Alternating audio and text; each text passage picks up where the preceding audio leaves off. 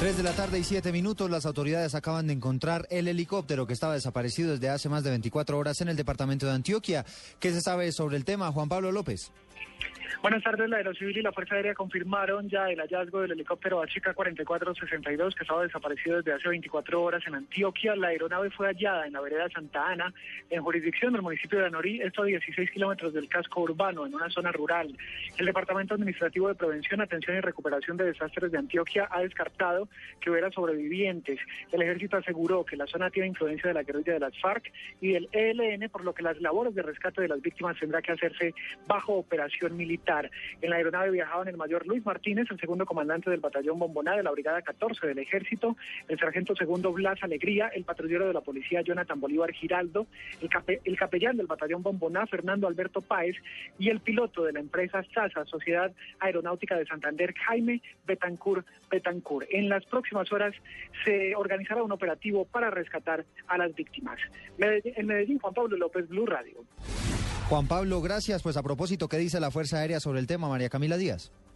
Hola Eduardo, ¿qué tal? Buenas tardes. La Fuerza Aérea Colombiana hasta ahora dispuso de un helicóptero de recuperación de personas tipo Ángel Black Hawk con tres rescatistas, más toda la tripulación que en este momento está saliendo desde la base de Río Negro a la zona en donde se encuentra el helicóptero Bell 206 Ranger con matrícula HK 4462 que había sido reportado como desaparecido y que cubría la ruta Puerto Berrío a Norí con estas cinco personas. Aún es incierta la, eh, el estado de estas personas, sin embargo la Fuerza Aérea Colombiana pues en las, próximas horas estará informando sobre el estado de estas personas y de la aeronave del helicóptero que se había encontrado desaparecido. María Camila Díaz Lugar.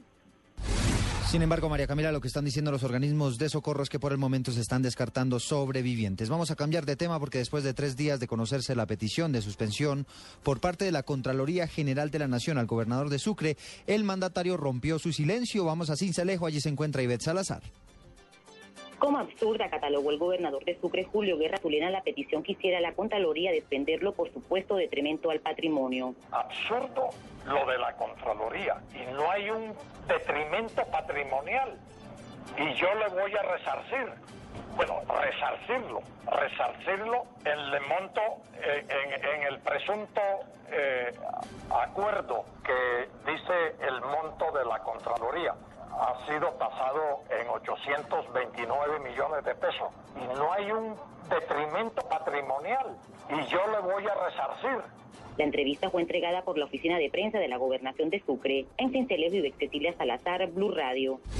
Tres de la tarde y diez minutos y estamos atentos porque para esta tarde se preparan movilizaciones a favor del alcalde de Bogotá, Gustavo Petro, y su defensa está diciendo que la Procuraduría está actuando con ligereza en su caso y busca a evadir eventuales medidas cautelares en la Comisión Interamericana de Derechos Humanos. La información la tiene Daniela Morales.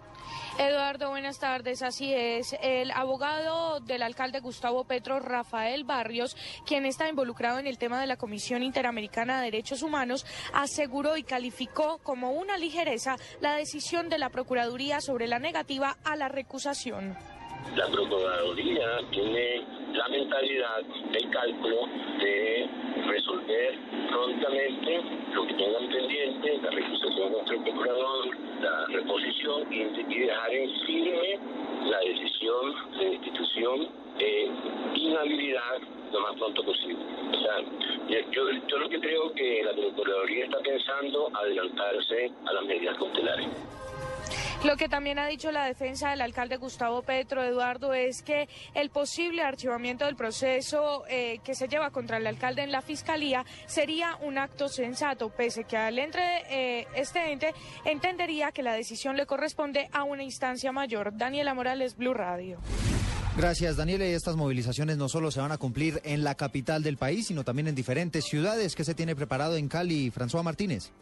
A las 3 de la tarde habrá una concentración frente al Centro Administrativo Municipal CAM. Posteriormente se realizará un plantón en la Procuraduría Regional y finalizará en el Parque de las Banderas. El promotor del evento, Orlando Riascos. Hoy a las 3 de la tarde en el Parque de la Calenidad vamos a estar cientos de personas concentradas hoy respaldando a Gustavo Petro, porque consideramos que Gustavo Petro se debe quedar en la alcaldía. Gustavo Petro no ha cometido actos de corrupción. Gustavo Petro lo que ha hecho una propuesta distinta frente al modelo de aseo y me parece que es injusto y y arbitrario la decisión del procurador de destituirlo. Se esperan 500 personas en horas de la tarde. En Cali, François Martínez, Blue Radio.